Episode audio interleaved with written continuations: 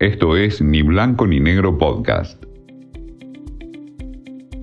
Las plataformas han cambiado radicalmente el negocio de la música, otro de los aspectos para tener muy en cuenta cómo la música ha modificado su negocio, para saber cómo es a partir de esos hábitos el cambio de hábitos también en el consumo, por ejemplo, de noticias o de información, porque hay una relación directa. De la manera que consumo música, consumo también noticias. La radio es un ejemplo escucho radio y escucho música. A partir de ahí se ha hecho un análisis en donde se demuestra que la pandemia aceleró los tiempos de lo que es el consumo de música y también los parámetros para saber cómo se dan y en cuántos eh, días puede convertirse un tema musical en un hit a nivel mundial. Antes, un hit podía llegar entre 30 y 40 millones de oyentes durante un periodo de promoción, lo que llevaba al ranking seguramente a incorporarlo entre los primeros a nivel mundial.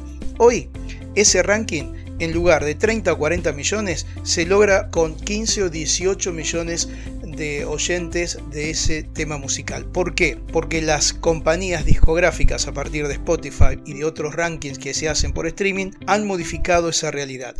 ¿Qué ocurre con las noticias? Algo similar.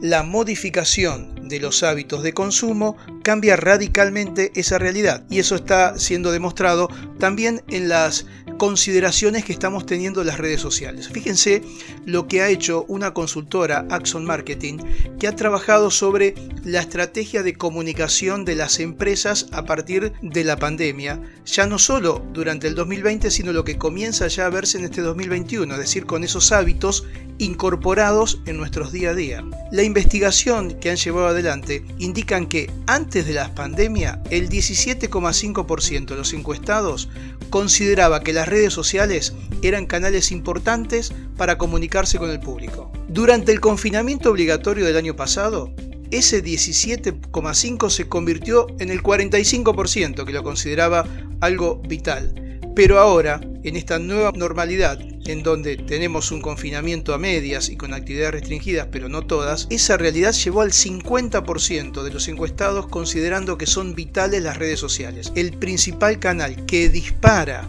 los contenidos comienza a ser las redes sociales, porque los consumidores, nosotros, somos los que primero vamos a buscar allí, después vamos a los canales habituales, pero las redes sociales en un complemento con los medios, los contenidos de calidad y de reconocimiento se han convertido en una vía de difusión importante, vital, dicen, para lo que son los contenidos en este tiempo. Esto fue Ni Blanco ni Negro Podcast.